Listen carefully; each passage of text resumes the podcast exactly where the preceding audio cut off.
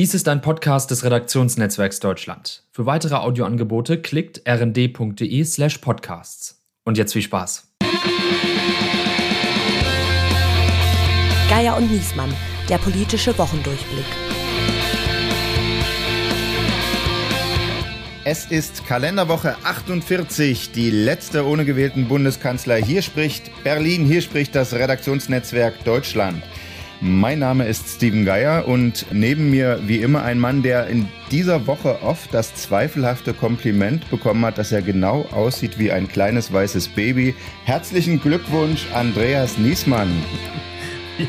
Vielen Dank, lieber Steven. Und ähm, wir haben einen Mann zu Gast, der schon einmal Kanzlerkandidat war. Das war 2017 für die Satirepartei Die Partei.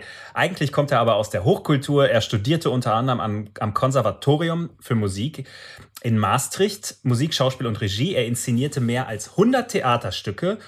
1996 hat es der in Istanbul geborene Kölner mit der Assimilation etwas übertrieben und auf der Bühne Adolf Hitler gelesen, Szenen aus Mein Kampf. Das hat ihn natürlich schlagartig beliebt gemacht bei uns in Deutschland. Und zum Satiriker. Heute kennt ihn jedes Kind aus dem Fernsehen, etwa aus der Heute-Show oder aus seiner eigenen TV-Sendung auf NTV. Sehr hörenswert sind auch seine Podcast-Projekte. Eins mit Florian Schröder von Radio 1 zusammen gehostet von den beiden. Das andere heißt Local Heroes über Lokalpolitiker in Deutschland. Im Frühjahr geht er auf Tour. Heute schon ist er bei uns. Wir begrüßen Serdar Sumunchu. Ja, hallo ihr beiden und herzlichen Glückwunsch zur Vaterschaft. Danke. Es ist ein bisschen wie, wie so ein CDU-Town Hall-Meeting und äh, in, in dieser Runde hier, wir zu drei Männer reden über für mich soll's Impfedosen regnen. Ein Bundeswehrgeneral und eine Gewissensentscheidung sollen die Impfquote hochtreiben. Ich selber habe gesagt, was wir auch noch brauchen, ist, dass wir ein Gesetzgebungsverfahren auf den Weg bringen, wo jeder Abgeordnete nach seinem Gewissen abstimmt über eine allgemeine Impfpflicht. Groß vor Ort, wir loben dich, warum Lokalpolitiker und vor Ort Aktivisten inzwischen echte Helden sind. Wir dürfen nicht zulassen, dass Kommunalpolitikerinnen und Politiker in unserem Land zu Fußabtretern der Frustrierten werden. Und du hast den Toni vergessen, die Grünen wollen Cem Özdemir zum Kartoffelminister machen. Ich glaube, dass die fachliche Kompetenz das eine ist und das andere ist, äh, dass man mit den Leuten reden kann oder schwätzen kann, wie man bei uns auf Schwäbisch sagt.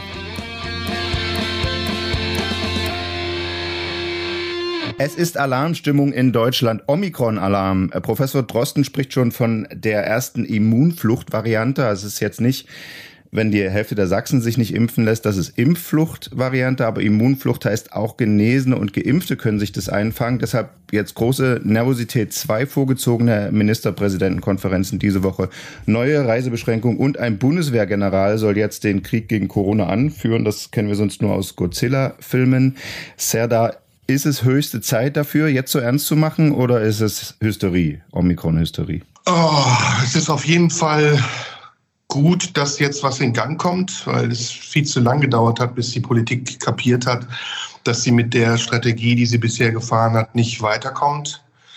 Ähm, aber es ist auch ein gehöriger Teil Hysterie dabei. Also wenn man jetzt schaut, ähm, wer alles was fordert im Minutentakt, allem voran Markus Söder und wer äh, Versprechungen, die er noch vor wenigen Wochen gemacht hat, plötzlich auflöst und sagt, naja, ist ja jetzt eine ganz andere Situation, dann wird mir schon Angst und Bange. Also dann frage ich mich wirklich, was kommt als nächstes? Wahrscheinlich die Impfscharia. Also dann müssen wir den Leuten, die sich dann immer noch nicht impfen lassen, trotz ja, es ist ja eigentlich ein Zwang, es nennt sich nur Pflicht, äh, die Hand abhacken oder gucken, dass wir irgendwelche anderen Maßnahmen erfinden.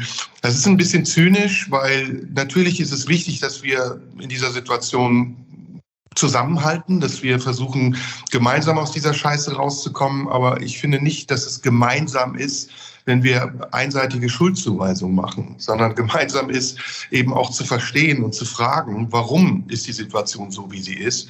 Und sie ist nicht zuletzt auch deshalb so, weil die Politik eben viel falsch gemacht hat, weil die Besorgung der Impfstoffe Ewigkeiten gedauert hat, weil die Kommunikation über die Masken hin und her ging, weil es dann mal wieder hieß, ja, mit einem Pieks in die Freiheit, dann waren es doch zwei, jetzt sind es drei. Und wenn die Impfstoffe so sicher sind, warum müssen wir uns jetzt boostern lassen? Und vor allen Dingen, wenn Leute Zweifel haben an der Sicherheit der Impfstoffe, warum wirken sie dann nicht so wie versprochen? Also das sind alles Fragen, die hätte man selbstbewusst, souverän, offen besprechen müssen, damit man eben jetzt nicht vor dem Dilemma steht, dass die Unbelehrbaren in Anführungsstrichen immer noch unbelehrbar bleiben und die Besserwissenden meinen, sie wüssten es besser. Ich finde, ich finde, das, war, das letzte war der entscheidende Punkt, den du gemacht hast. Dieses, ähm, dieses Vor- Gaukeln von Gewissheit, wo es keine geben kann in dieser Pandemie, anstatt irgendwie souverän zu sagen, Leute, wir haben jetzt hier diesen Impfstoff und wir wissen es nicht, wie lange der wirkt und wir wissen nicht, ob wir zwei, drei oder viermal boostern müssen, sondern man stellt sich hin und sagt, wir wissen das alles, das ist super, ne? wenn die Impfung kommt, sind wir durch ähm, und, und jetzt stellt man fest, ah nee, ist doch nicht so. Halt auch offensichtlich, wie, wie äh, dreist gelogen wurde und wird. Also wenn, wenn Karl Lauterbach zwei Stunden, nachdem äh, die Meldung über Omikron veröffentlicht wurde, weiß, weiß, dass der Impfstoff dagegen wirkt, weiß man als normaler Mensch, das kann er gar nicht wissen. Ja, erstens mhm. dauert es Ewigkeiten, bis klar ist, wie diese Mutation zustande gekommen ist. Und zweitens äh, ist das jetzt auch gar nicht das Thema. Also auch, dass die Zeitungen jetzt stündlich äh, melden, erster Impf-Omikron-Fall äh, in Düsseldorf, zweiter im Saarland. Wir sind jetzt so weit runtergerutscht, dass wir jetzt schon Einzelzahlen werten, um unsere Panik aufrechtzuerhalten. Das kann es ja auch nicht sein. Und ähm, im Grunde genommen geht es ja hier um eine Erziehungsfrage. Ne? Es geht um, um eine elementare Frage, die sich Eltern stellen. Äh, erziehen wir unsere Kinder autoritär oder machen wir das anti-autoritär? Sagen wir, wer nicht fühlen will, muss hören, wer nicht hören will, muss fühlen und es gibt eine Watschen, wenn du nicht das tust, was ich dir sage und dann tut's weh. Oder sagen wir, pass auf, du hast ein gewisses Maß an Eigenverantwortung, ich sag dir, was die Konsequenz ist, wenn du es nicht tust. Aber wenn du es nicht machen möchtest, dann guck einfach. Ist eine schwierige Frage, aber ich glaube prinzipiell, dass autoritäres Regieren zur Folge hat, dass Menschen sich weigern und dass daraus Trotz entsteht. Und das ist für mich die größte Gefahr, die wir gerade so einfach in Kauf nehmen. Und das nehmen übrigens Leute in Kauf, die sonst sehr antiautoritär sind, die für Toleranz und Respekt sind und bei jedem Problemchen aufschreien, das ist Rassismus, das ist Sexismus, das ist Ismus, Ismus, Ismus. Plötzlich geben wir die Grundfesten der Demokratie auf, weil sie selbst auch Angst haben, berechtigterweise. Aber das ist für mich ein ganz großes Thema. Wir können jetzt nicht einfach alles anknabbern mit der Begründung, ja, wir haben eine Pandemie, wir müssen das jetzt machen, sondern wir müssen auch gucken, wie wir unterschiedliche Elemente gegeneinander aufwiegen. Das eine Element ist die Vernunft, das andere ist der Verstand und das dritte ist aber auch das Recht. Hm, ich finde aber, man kann es jetzt nicht ganz so abtun, dass sagen, das Verfassungsgericht hat gesagt, es ist verfassungsgemäß. Ähm, ja, das sagen die jetzt sozusagen aus Opportunismus. Also ich finde schon, das ist, äh, das war schon wichtig diese Woche, dass die gesagt haben, diese Notbremse der Verfassungsrichter, der Oberste, ist ein Freund von Angela Merkel. Die gehen abends zusammen essen. Aber ich glaube schon, dass die ihre Rolle ernst nehmen. Das, der, Senat ist groß da und sowas. Also wie gesagt, ich würde es jetzt nicht mit in eine, die da oben äh, äh Trommel stecken und draufhauen. Also das fand ich schon eine wichtige Entscheidung diese Woche. Aber das andere stimmt natürlich. Die, die Politik in Spanien zum Beispiel hat man ja gesehen, wie es funktionieren kann. Da kriegt jeder seine Einladung, muss nicht hingehen, aber geht dann halt eher, während hier immer noch Leute die sagen, ich habe den Stress mir nicht auf mich genommen, mich drum zu kümmern, ja, wegen allen möglichen Barrieren, äh, die werden einfach nicht erreicht. Und die Politik macht sich jetzt natürlich leicht. Ich zweifle ja nur an bestimmten Aussagen und vor allen Dingen zweifle ich an den Kontexten der Aussagen. Also wenn mir jemand sagt, wie Karl Lauterbach, wir werden einen ganz tollen Sommer haben, oder suggeriert wird, zumindest der, der Peak sind die Freiheit und dann können wir wieder tun, was wir wollen, dann ist das sträflich. Also da muss man dann meinetwegen auch den Mut haben, den Leuten zu sagen, wir wissen nicht, was ist. Es kann ja. auch sein, dass wir uns jedes Jahr zweimal impfen lassen müssen. Bitte helft uns dabei, statt immer so zu tun, als wüsste man, was ist. Das riecht nach Ärger. Der Bundestag wird wahrscheinlich Ende des Jahres, Anfang nächsten Jahres, äh, ohne Fraktionszwang über eine allgemeine Impfpflicht abstimmen. Das heißt, es tun sich Abgeordnete verschiedener Fraktionen zusammen und arbeiten Gesetzentwürfe aus pro Impfpflicht, gegen allgemeine Impfpflicht oder irgendwelche Zwischenlösungen äh, und werben dann um Stimmen aus allen Fraktionen und so wird dann ja, das in, in diesen ethisch heiklen Fragen wird das gern so gemacht. Äh, so wird dann eine Entscheidung herbeigeführt. Wie ist denn eure Einschätzung? Heißt das, dass nächstes Jahr die Impfpflicht für alle kommt? Ja, ich glaube, dass das so ist. Also das war mein Gefühl. Ich habe ja, wie du am Anfang ja gesagt hast, diese Woche so ein bisschen aus der Ferne beobachtet. Ihr hattet ja den Marco Buschmann von der FDP im Interview und bei euch hat er ja dann, also bei uns beim RND verkündet, dass, ähm, dass man das als Gewissensentscheidung in den Bundestag bringt. Und ich dachte, guck mal, das ist jetzt der Stand, mit dem die FDP es quasi hinbekommt, ähm, ne, ihr Freiheits ideal. An dem Moment, ähm, äh, also da, eigentlich müsste sie ja gegen eine Impfpflicht sein, so von allem, wofür diese Partei steht. Und in dem Moment, wo man sagt, zack, Gewissensentscheidung, hat man, äh, spart man sich so diese leidige Debatte und geht wahrscheinlich davon aus oder geht ziemlich sicher davon aus, dass man im Bundestag eine Mehrheit dafür bekommt. So, das ist ein cleverer Move, muss man sagen. Also ich dachte so, als, wie gesagt, als Gegner einer Impfpflicht dachte ich Chapeau, ähm, smart gemacht.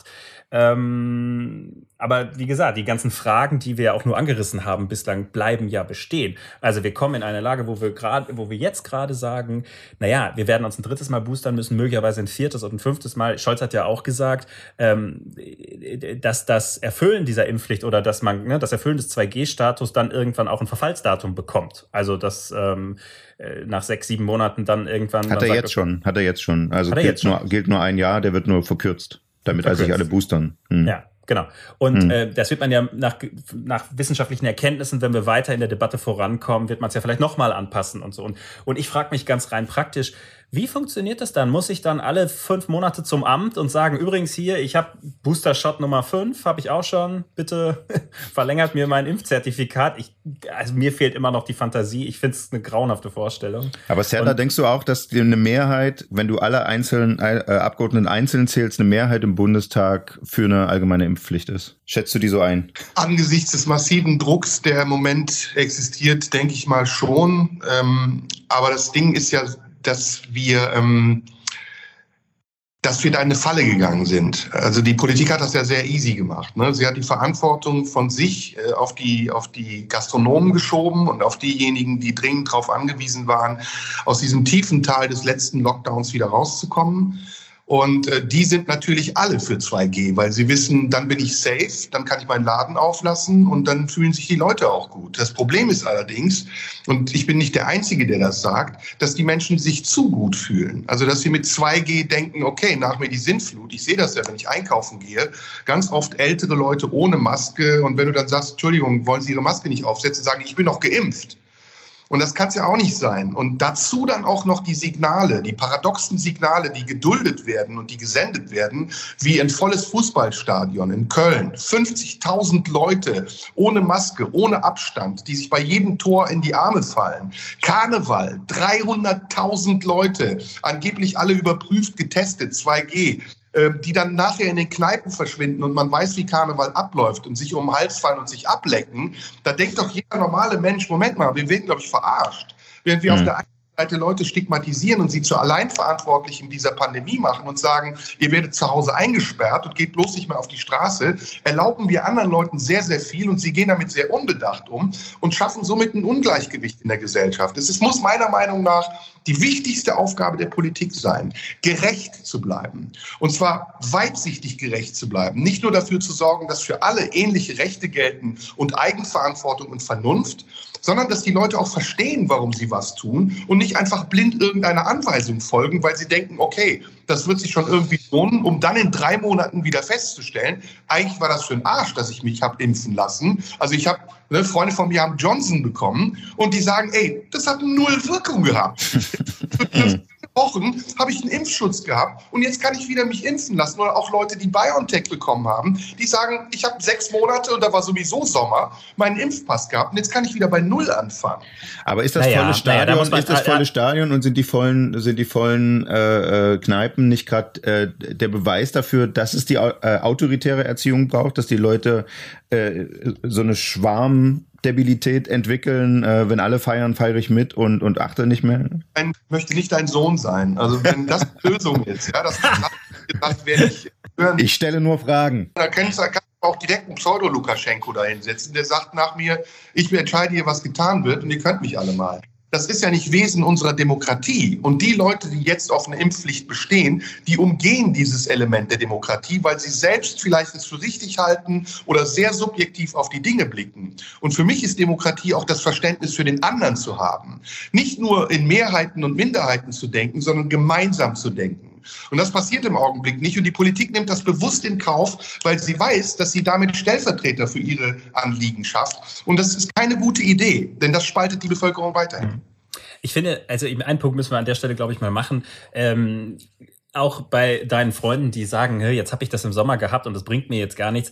Das stimmt natürlich nur zum Teil, weil äh, wir ja wissen, und das scheint wissenschaftlich ja doch ziemlich sicher zu sein, dass eine Impfung selbst, äh, wenn es dann zum Durchbruch kommt, immer noch zum deutlich milderen Verlauf führt. Die Wissenschaft, ey, das sagen alle. Die alle sagen auch irgendwie, ja, die sind ja langfristig erprobt. Die sind noch nicht mal kurzfristig Nein. erprobt, sonst würden ja. sie länger als vier Monate. Ja, das, der, der, das Aber ist sie sind alles, massenhaft erprobt. Ist die ja, sind ist massenhaft ja erprobt ja. und das ist schon, und, und wenn man sich jetzt die. Ja, ja, super. Und wenn man sich jetzt die Zahlen.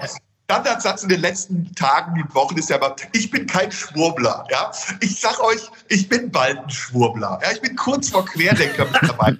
Weil was wir machen, ist doch genau zu bestätigen, was die Idioten auf den Straßen seit Monaten gesagt haben.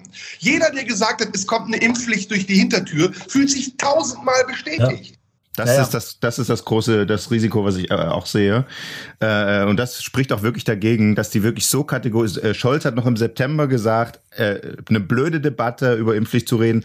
Äh, ich meine, ich habe damals schon gedacht, das ist Taktik. Die sagen aus taktischen Gründen, es kommt keine Impfpflicht, damit die Leute denken, ja gut, wenn es freiwillig ist, dann mache ich es freiwillig. Das halt, ich halte das für den Fehler, dass das, dass die das ausgeschlossen haben. Ist der Fehler nicht, dass es jetzt äh, mutmaßlich kommt.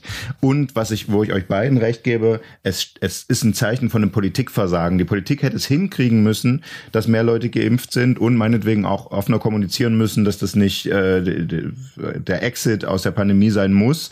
Äh, aber auf jeden Fall hatte die Politik die Verantwortung, das hinzukriegen und die eine Regierung wollte nicht mehr, die andere wollte noch nicht oder was weiß ich.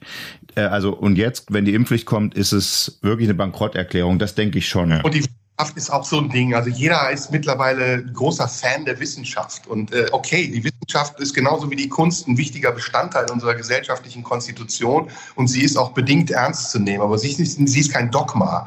Und ich wundere mich. Das hat Phil bei uns, hat, hat Phil bei uns auch schon gesagt. Die Wissenschaftler sagen heute dies und morgen das. Ja. Das ist so ein Künstlerding auf dem. Wissenschaftler sagst, wenn du zwei Atome zusammenbringst, könnte es knallen. Sagt er, ey, lass mal ausprobieren. Das muss nicht immer gut sein. Und, und es, ich wundere mich eben auch, dass Leute, das habe ich ja eben gesagt, die jetzt die Grundfesten der Demokratie in Frage stellen, sonst auf einer ganz anderen Seite stehen. Ja. Leute, die sonst sich vegan ernähren und sagen, ich will kein genmanipuliertes Gemüse haben oder die in eine Plastikverpackung irgendwie wieder in den Müll schmeißen, weil sie sagen, nee, das gehört da nicht hin, die sagen jetzt, ja, mach doch einfach, ist doch egal. Impfpflicht, scheißegal. Das geht meiner Meinung nach nicht so einfach. Ich Wir bin bei der Pflicht, ich, ich bin bei der Pflicht total bei dir, aber sagen wir mal, bei der, bei dem, bei der Sinn, bei der Sinnhaftigkeit des Impfens, glaube ich, sind wir aber auf einem anderen Punkt. Also da würde ich schon, also. auf dem gleichen Punkt. Ich halte das okay. Impfen für sinnvoll. Das müssen wir einmal darstellen.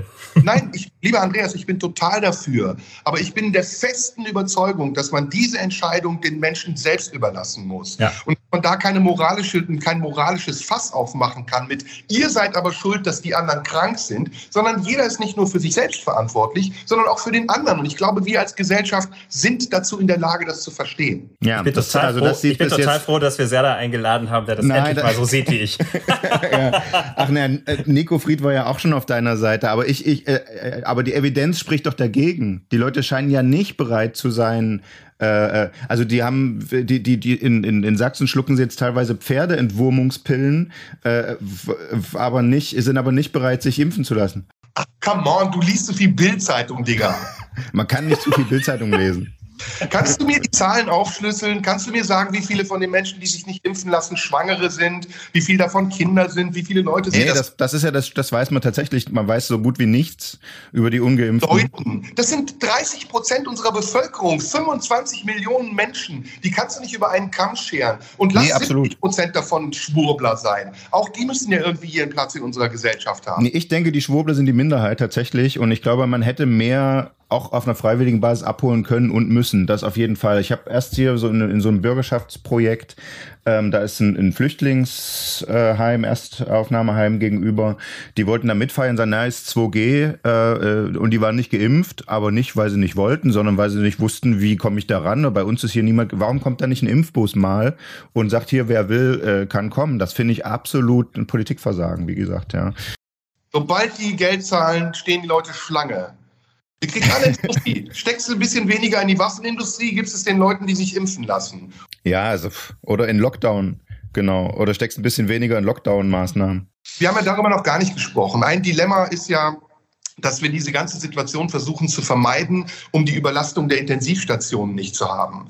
Und da spricht die Politik ja auch nicht die Wahrheit. Die Wahrheit ist, die Politik hat wieder besseres Wissen, seitdem diese Pandemie begonnen hat, nicht dafür gesorgt, dass Pflegekräfte anständig entlohnt werden. Sie hat nicht dafür gesorgt, dass die Intensivkapazitäten dauerhaft erhalten bleiben. Sie hat den Krankenhäusern, die ja mittlerweile Unternehmen sind und keine staatlichen Institutionen, keine Anreize geschaffen, sondern nur einen Profit in Aussicht gestellt, wenn sie das tun, was für sie richtig ist. Und wir stecken jetzt in dieser Situation, dass wir wieder unvorbereitet in eine noch viel schlimmere Welle geraten sind, als die die, die wir letztes Jahr hatten, obwohl letztes Jahr viel weniger Menschen geimpft waren. Und auch das ist ja ein Paradoxon, über das die Menschen sich Gedanken machen.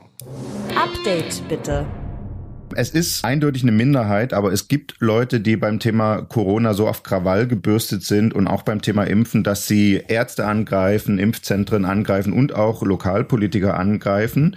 Äh, ich sag's extra, dass nicht alle, die ungeimpft sind oder, oder skeptisch oder sowas fallen in diese Kategorie, aber das BKA sagt, diese Übergriffe haben zugenommen und das betrifft vor allen Dingen Lokalpolitiker. Ja, die Bundespolitik, auf die wir so gerne gucken und für die wir Nerds sind, die sind vergleichsweise gut geschützt geschützt. Die kriegen bloß Hate Mail.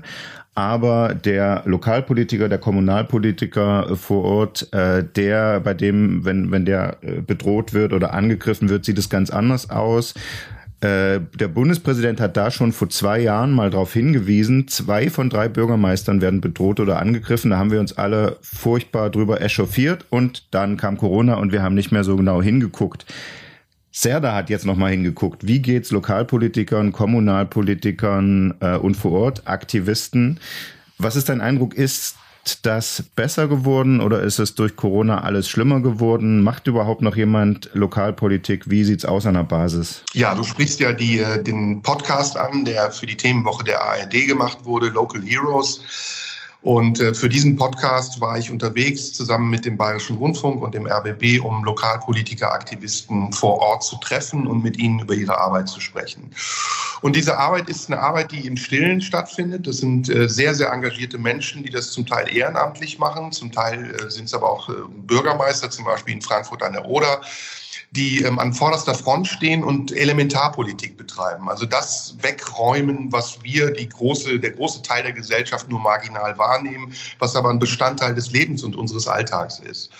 Und um deine Frage zu beantworten, durch Corona hat sich das natürlich verändert. Die Debattenkultur in Deutschland ist eine andere als vor zwei Jahren. Wir sind in Lager gespalten. Wir sind für oder gegen etwas und ähm, wir denken sehr oft schwarz-weiß. Und das ist gerade für Leute, die versuchen, zwischen den Zeilen zu lesen, und sich in Grauzonen bewegen, eine sehr anstrengende Veränderung, mit der sie umgehen müssen.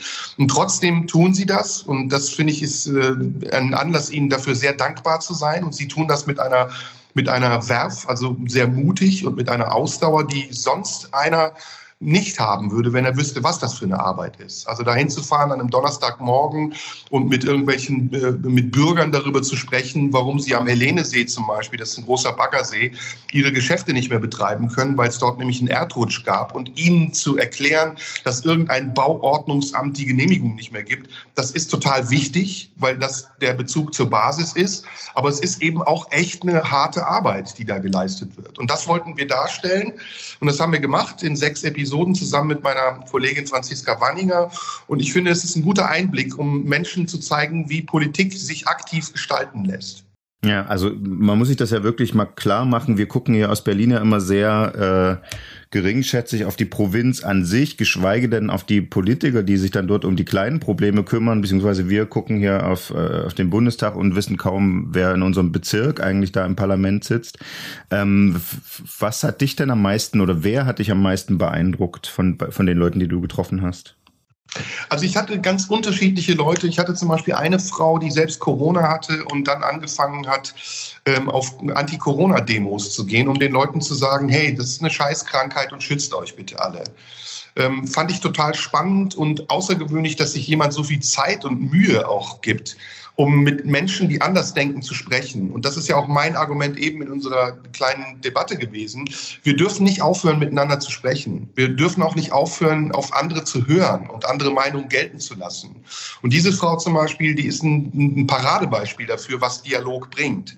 Dann habe ich mit der jüngsten äh, Abgeordneten im Berliner Abgeordnetenhaus gesprochen. Die ist jetzt 21 gerade eingezogen ins Abgeordnetenhaus wieder eine ganz andere Baustelle. Ein junger Mensch, der in einem Alter, in dem ich noch irgendwie an äh, Rockmusik und Alkohol gedacht habe, sich plötzlich in, in ein Parlament setzt und Arbeit macht, ja, also richtig, richtig schuftet für das Gemeinwohl. Auch eine wahnsinnig beeindruckende Begegnung.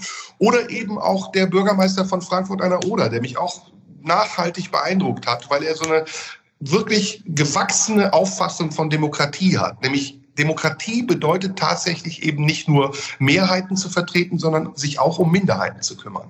Hm. Also als ich damals bei Steinmeier bei dieser Veranstaltung war, das war so die Zeit, da gab's äh, ähm, den Anschlag auf den Bürgermeister von Altena und auf die, die Bürgermeisterin von Köln die ja wirklich lebensbedrohlich für beide waren. Und es gab ganz viel Geschichten darüber, dass die da standen Galgen bei einem im, im, im Garten, wo irgendwie so ein Bildchen von ihm ranhing und sowas. Das waren noch die Nachwehen, so Flüchtlingskrise, ne, was da, was da so für Streit äh, gesorgt hatte. Äh, und da hat Steinmeier eben ähm, äh, auch den Punkt gemacht, ja, äh, wer kümmert sich denn überhaupt, wenn die sich nicht kümmern?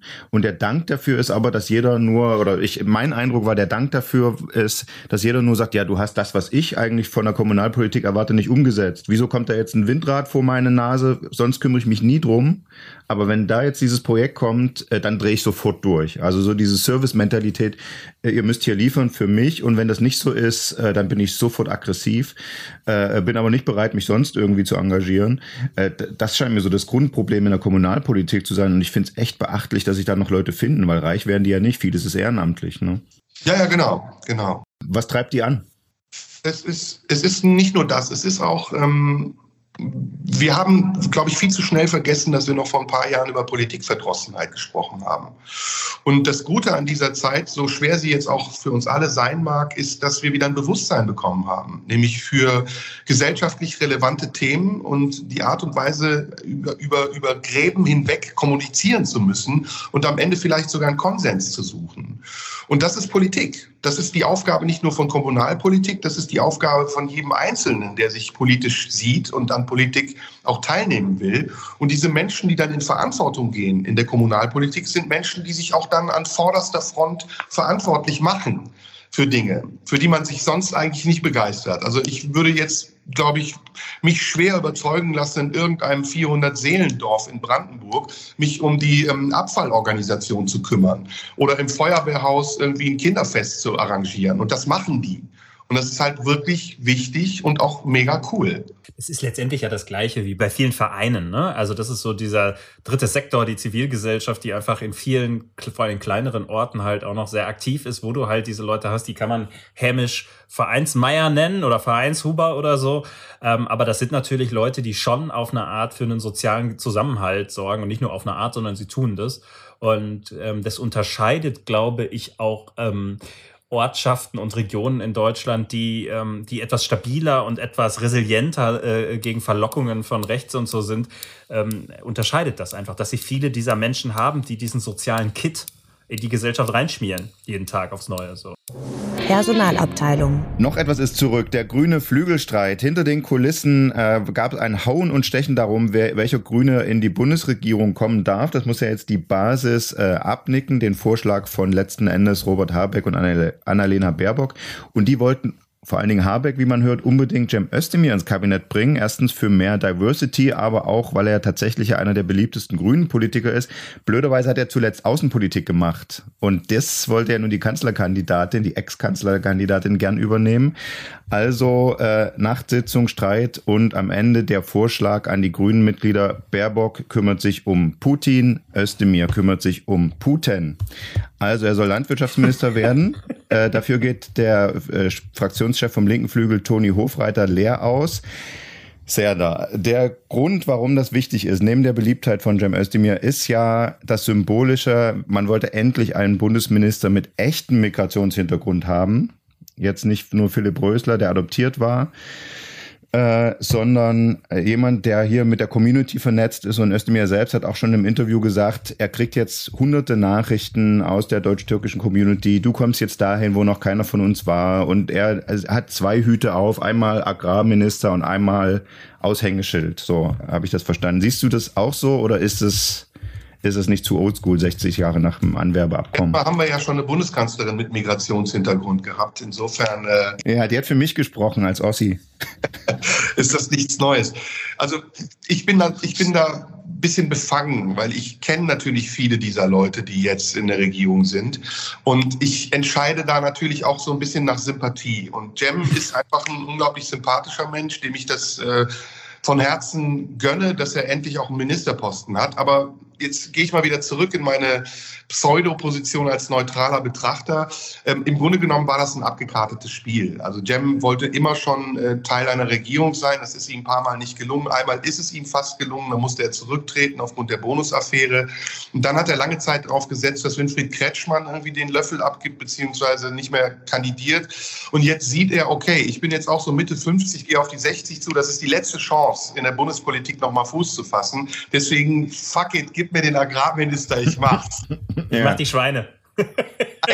das, eigentlich ist das, man muss auch mal überlegen, dass ein muslimischer Agrarminister dann für Schweinezucht zuständig ist. Aber das ist Und Vegetarier ist er wohl auch, wie ich gelesen habe. Sein Vater hat, hat damals gefragt, ob er einen Verstand verloren hat, als er aufgehört hat, Fleisch zu essen. Jetzt muss er sich auch darum kümmern. Jetzt kann er sich um Schweine kümmern. Aber es ist schon ein bisschen. Äh, lustig ähm, und auch eine Anachronie des Schicksals, dass ähm, dieser Posten, der ja früher der, der Standard-CSU-Posten war, ich weiß nicht, ob ihr den Ertel noch kennt. Das war so der Agrarminister, wie man ihn sich vorstellte, der selbst so ein bisschen aussah wie die Tiere, die er züchtet. Und äh, jetzt kommt er Grün als Agrarministerium. Und überhaupt, also auch, dass, dass Annalena Baerbock Außenministerin wird. Äh, eine Frau irgendwie, die sich artikuliert wie ein, wie ein Vorschulkind und die dann auf Augenhöhe sprechen soll mit, mit Leuten wie Putin oder mit egal wem, ja, auch mit Lukaschenko vielleicht sogar. Also ich bin sehr gespannt, ob die Grünen nicht am Ende unter der Last ihrer, ihrer Machtgier zusammenbrechen werden und sagen, ey, bitte, lasst uns wieder in die Opposition. Das war so schön angenehm. Wir hatten nichts zu tun. Und jetzt müssen wir den Arsch hinhalten für jeden, jeden Fehler, den wir machen. Ja, also. Frage, ähm, wird Karl Lauterbach Gesundheitsminister?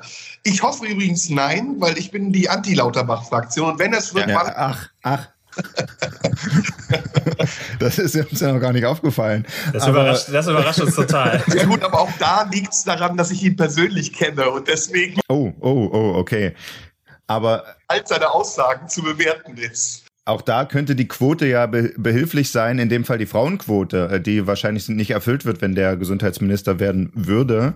Wie, wie findest du das denn generell, diese Quotenfragen? Äh, also sozusagen Özdemir für die Diversity, kein Lauterbach für die Frauenquote? Also Türke nur besetzt werden würde in einem Tatort, weil ich Türke bin, würde ich, würde ich das Angebot ablehnen.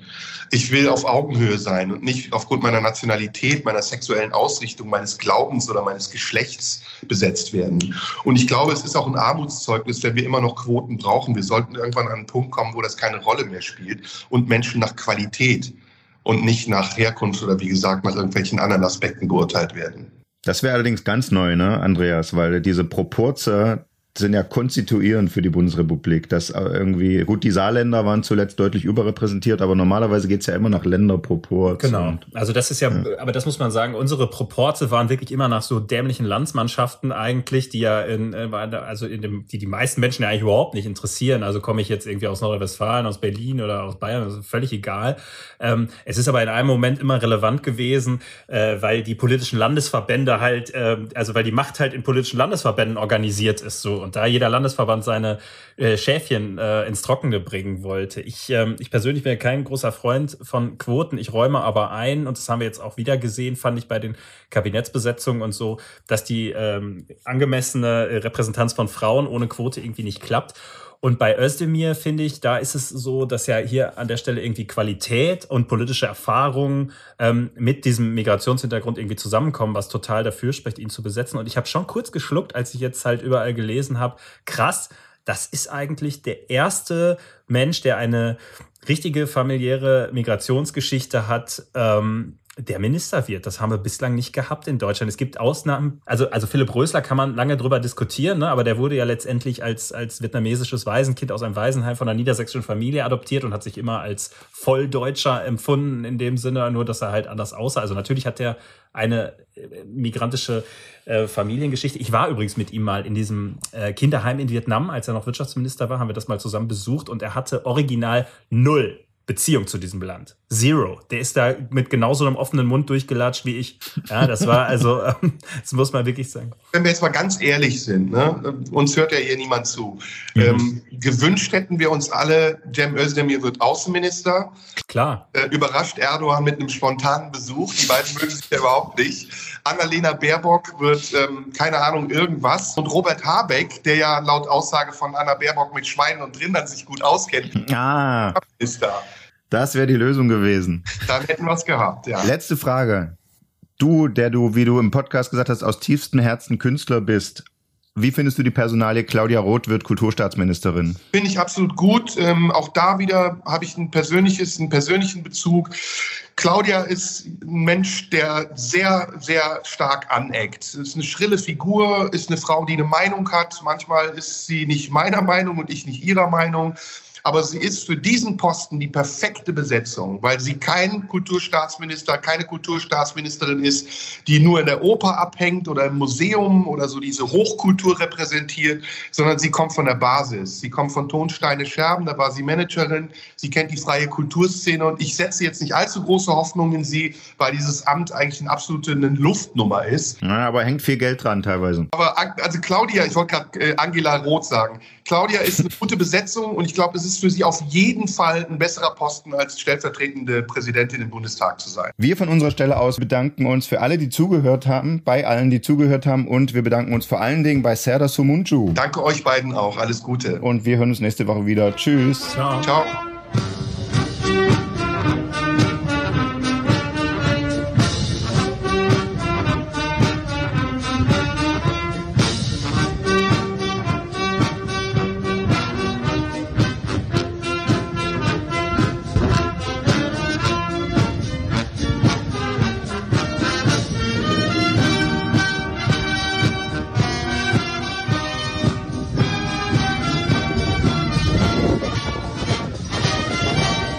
War ein Podcast des Redaktionsnetzwerks Deutschland. Für weitere Audioangebote klickt rnd.de slash podcasts. Bis zum nächsten Mal.